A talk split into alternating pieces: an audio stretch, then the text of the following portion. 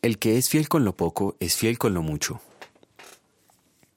El que es honrado con lo poco también lo será en lo mucho, y el que no es íntegro en lo poco tampoco lo será en lo mucho.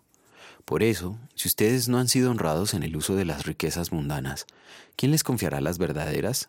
Y si con lo ajeno no han sido honrados, ¿quién les dará a ustedes lo que les pertenece? Lucas capítulo 16 versículos 10 a 12. No hay cielo ni infierno, esta vida es el infierno, afirman muchos. Pero ¿será verdad que esta vida es el infierno? La palabra de Dios enseña que la vida del creyente aquí en la tierra no está exenta de sufrimiento. Ese sufrimiento es el único infierno que los salvados por Cristo experimentarán. También es el único paraíso que disfrutarán los que se pierden. Todo lo que los seres humanos poseemos es propiedad de Dios. Él no quiere que derrochemos esos bienes al usarlos a nuestro antojo. Tampoco quiere que los retengamos para acumularlos.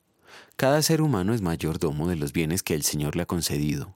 Esta vida es la única oportunidad de obrar el bien al trabajar para el sostén de nuestras familias, socorrer el desvalido, ayudar al necesitado, apoyar el avance del Evangelio, contribuir al uso responsable de los recursos naturales que Dios nos brinda y construir un entorno de paz para el bien de nuestros prójimos.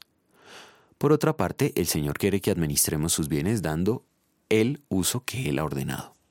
Nosotros los creyentes muchas veces hemos fallado en administrar los bienes de Dios. No lo hicimos perfectamente y a veces ni lo hicimos. La Biblia dice, comete pecado todo el que sabe hacer el bien y no lo hace. El pecado de omisión nos hace transgresores de toda la ley. Por tanto merecemos toda la ira de Dios. Solo gracias a Jesucristo, que como sustituto nuestro cumplió perfectamente la voluntad de Dios y murió en lugar de nosotros, somos perdonados y contados como justos. En gratitud, vamos a querer ser fieles administradores de los bienes terrestres que nos han sido encomendados y decir, somos siervos inútiles, no hemos hecho más que cumplir con nuestro deber. Lucas 17:10. Oremos. Que mi vida entera esté consagrada a ti, Señor, que mis manos puedan guiar el impulso de tu amor, que mis pies tan solo en pos de lo santo puedan ir, y que a ti, Señor, mi voz te complazca en bendecir que mis labios al hablar hablen solo de tu amor, que mis bienes dedicar yo los quiera a ti, Señor, que mi tiempo todo esté consagrado a tu loor, que mi mente y su poder sean usados en tu honor. Toma, oh Dios, mi voluntad y haz la tuya nada más.